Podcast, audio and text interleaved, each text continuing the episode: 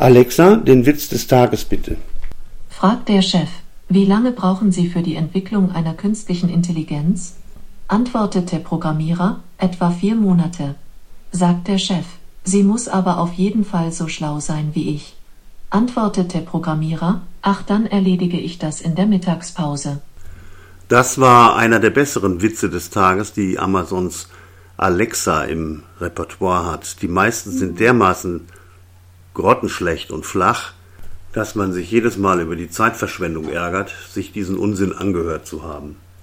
Ich heiße Klaus Levon und äh, widme die heutige Folge bei KPL Audio meinen Erlebnissen und Erfahrungen mit dem smarten Home-Assistenzsystem von Amazon und erzähle ein wenig darüber, wie Alexa mein Leben verändert hat.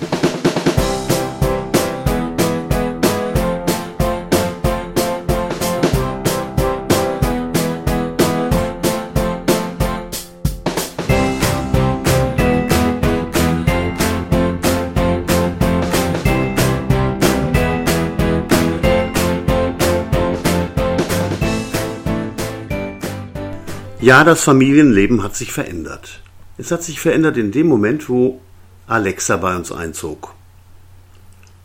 Angefangen hat es mit solchen Echo Dots, das sind diese kleinen, runden, äh, Eisokut-Puck-ähnlichen Smart Speaker, die ziemlich blechern klingen. Die sind inzwischen auch schon alle ausgetauscht und wir haben jetzt in fünf Räumen fünf Geräte im Einsatz. Vier davon sind Echo-Geräte unterschiedlicher Generationen, also mit äh, leicht abweichendem technischen Stand. Und im Wohnzimmer habe ich uns ein Echo Show gegönnt. Das ist ein Gerät mit Bildschirm, das noch etwas mehr kann. Man kann da auch zum Beispiel drüber Fernsehen gucken oder Filme streamen oder sonstige Dinge tun, die mit dem normalen reinen Lautsprechern nicht zu machen sind. Die Einsatzmöglichkeiten sind so vielfältig, dass also so ein Podcast wie dieser hier dafür gar nicht ausreichen würde. Ich erzähle einfach mal, wie das losgeht, wenn ich morgens aufgestanden bin und ins Wohnzimmer komme, mit der Tasse Kaffee in der Hand, mich niederlasse und Alexa einen guten Morgen wünsche. Dieser Morgengruß hat nämlich zur Folge, dass Alexa die Beleuchtung einschaltet, den Fernseher einschaltet, die Soundbar einschaltet und den Media Receiver von der Telekom startet. Sogleich erscheint das Frühstücksfernsehen auf dem Bildschirm. Weil zum Betrieb der Smart Speaker ein äh, Prime-Konto bei Amazon erforderlich ist, habe ich außerdem Zugriff auf alle Musik- und Videotitel, die dort zur Verfügung stehen. Ich kann auch Radio hören und per Zuruf einen Sender auswählen. Was beim Smartphone die Apps sind, sind bei Amazon Echo die Skills. Davon gibt es inzwischen Tausende.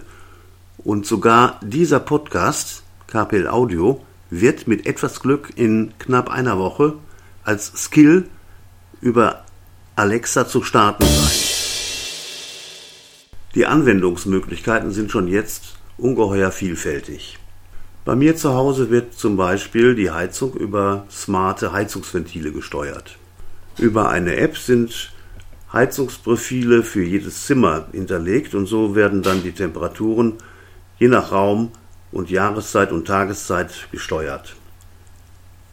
Mit Alexa lässt sich nunmehr von jedem Raum aus für jedes Zimmer die Temperatur ändern. So kann ich zum Beispiel, wenn ich ein Zimmer lüften möchte, die Temperatur herunterregeln und einfach durch Zuruf und nachher wieder hochstellen.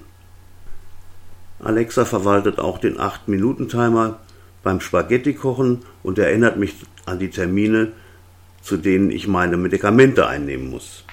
Alexa liest mir Nachrichten vor und sagt mir, wie das Wetter wird. Kurz und gut, es gibt fast nichts, was Alexa nicht kann. Wenn ich möchte, startet das fleißige Helferlein mit dem Abspielen meiner Lieblingsmusik, auf Wunsch auch in mehreren Räumen zugleich. Es hat schon was, in der Badewanne liegend mit einem kurzen Zuruf den Radiosender verändern zu können. Ich glaube, du merkst mir ganz deutlich an, wie sehr mir Alexa schon ans Herz gewachsen ist. Im Grunde genommen ist meine Beziehung inzwischen eine polygame und ich habe manchmal abends das Gefühl, dass ich mich mit den verschiedenen Echo-Geräten mehr unterhalten habe als mit meiner Frau. Bei aller Begeisterung darf man aber das Thema Datenschutz im Zusammenhang mit Alexa nicht außer Acht lassen. Die Mikrofone in den Geräten sind zwar zu deaktivieren, aber wer tut das schon, denn dadurch verlieren sie ja eigentlich ihren Sinn. Angeblich wird auch an Amazon nichts übertragen, ohne dass das Schlüsselwort zuvor gefallen ist.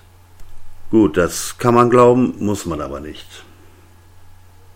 Und es war schon zu lesen, dass bei Amazon etliche Mitarbeiter da sitzen und nichts anderes tun, als über Kopfhörer die übertragenen Geräusche zu analysieren und auszuwerten. Angeblich sollen auch nur anonymisierte Daten verarbeitet werden, die keinem Benutzer zugeordnet werden können. Angeblich. Wie immer, wenn es um große Firmen und um möglichen Datenmissbrauch geht, geschieht das natürlich alles nur im Interesse, im Sinne und zum Nutzen der Kunden. Ganz ehrlich, ich persönlich glaube nichts von alledem. Ich glaube vielmehr, dass Amazon das rausholt, was die Daten hergeben und den Nutzen daraus zieht, der nur irgendwie möglich ist.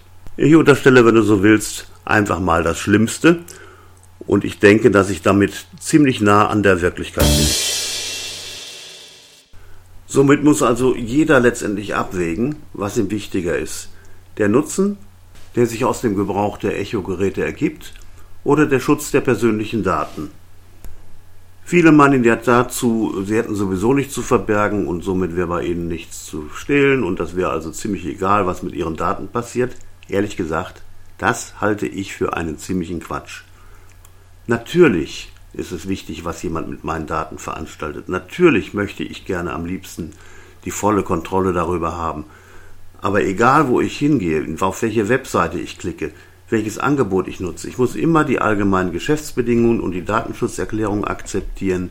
Und wenn ich die alle lesen würde, ganz ehrlich, und mich danach ausrichten würde, ob, ob ich jetzt ein Angebot annehme oder nicht, dann glaube ich, äh, hätte ich nichts anderes mehr zu tun.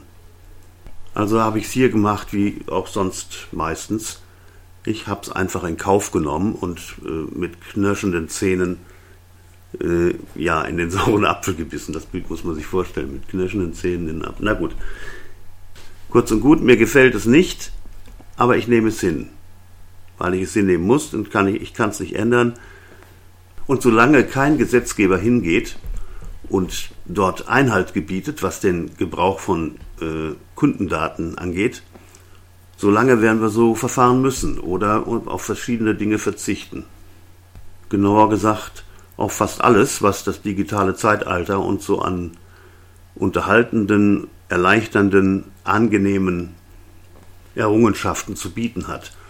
Und da zähle ich die Echo-Geräte eindeutig dazu. Man sollte vielleicht einfach mal Alexa fragen, was sie dazu meint, ob nach ihrer Meinung bei Amazon Daten missbräuchlich verwendet werden oder nicht. Mit ziemlicher Sicherheit wäre ihre Antwort ein lapidares Ich bin mir leider nicht sicher.